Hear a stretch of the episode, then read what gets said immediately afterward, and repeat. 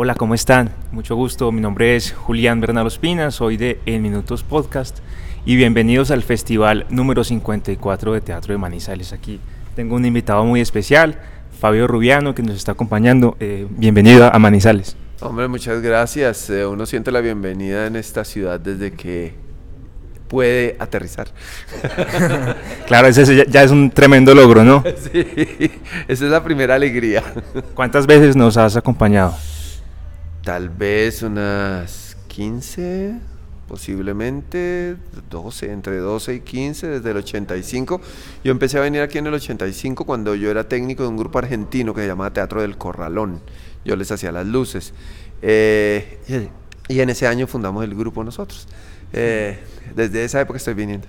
Mucho tiempo. Y cuéntanos, eh, ¿cómo, ¿cómo, percibes el festival eh, en términos nacionales? ¿Es, ¿Es, importante? ¿Cómo lo has visto internacionalmente también? El, eh, yo creo que este es el festival más importante de este país. Eh, y sí se debería hacer un llamado para que pudiera ampliarse. Este festival debería durar dos semanas, de tres semanas, eh, porque es una plataforma importante. Octavio Arbeláez y el equipo del festival tienen la capacidad de aglutinar primero a toda la ciudad, segundo a una serie de productores, gestores, directores de festivales, gente que realiza giras, eh, em, editoriales, tiene una capacidad de convocar a una gran cantidad de gente que hace que los artistas tengan visibilidad. Además de tener una relación con el público, los artistas tenemos acá una plataforma impresionante. Manizales es de, es de los festivales más importantes, es el festival más importante de Colombia y uno de los más significativos de, de Iberoamérica. Bueno, eh, el año pasado vinieron con la obra eh, Historia de una oveja, que era una especie de recuento y de denuncia también del conflicto armado. Eh, y cuéntanos qué traen ahora con esta obra 25 cosas. Sí, Historia de una oveja era como el trasegar de un, de un grupo de un grupo que, que, es desplazado y entonces dura nueve años dando una vuelta. Eh, era una pieza dura, eh, que hablaba de una coyuntura de, nacional, como es el desplazamiento. Eh, tenía momentos muy, muy tristes.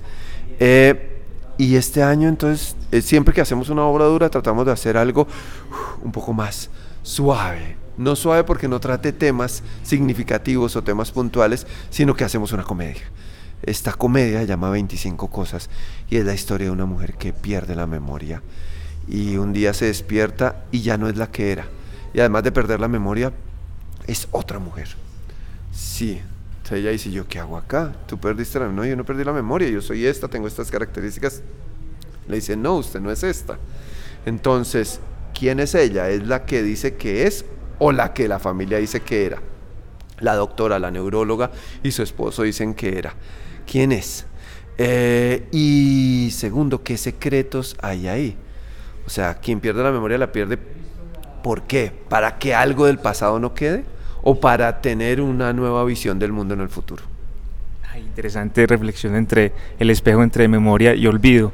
Sí. Fabio, muchas gracias por estar con nosotros. Eh, ¿Qué tal si nos hace la invitación para tus obras? Bueno, entonces estamos acá en el 54 Festival y, Internacional de Manizales. Con eso es que con eso es que practicamos vocalización. eh, vamos a estar con Teatro Petra y 25 cosas en el auditorio de la Universidad Nacional. Estaremos este sábado a las 6 y a las 9 de la noche. En, el elenco están Marcela Valencia, Liliana Escobar, Jack Tugmanian y Julián Román. Entonces es, ahí hay una garantía de que la van a pasar bien.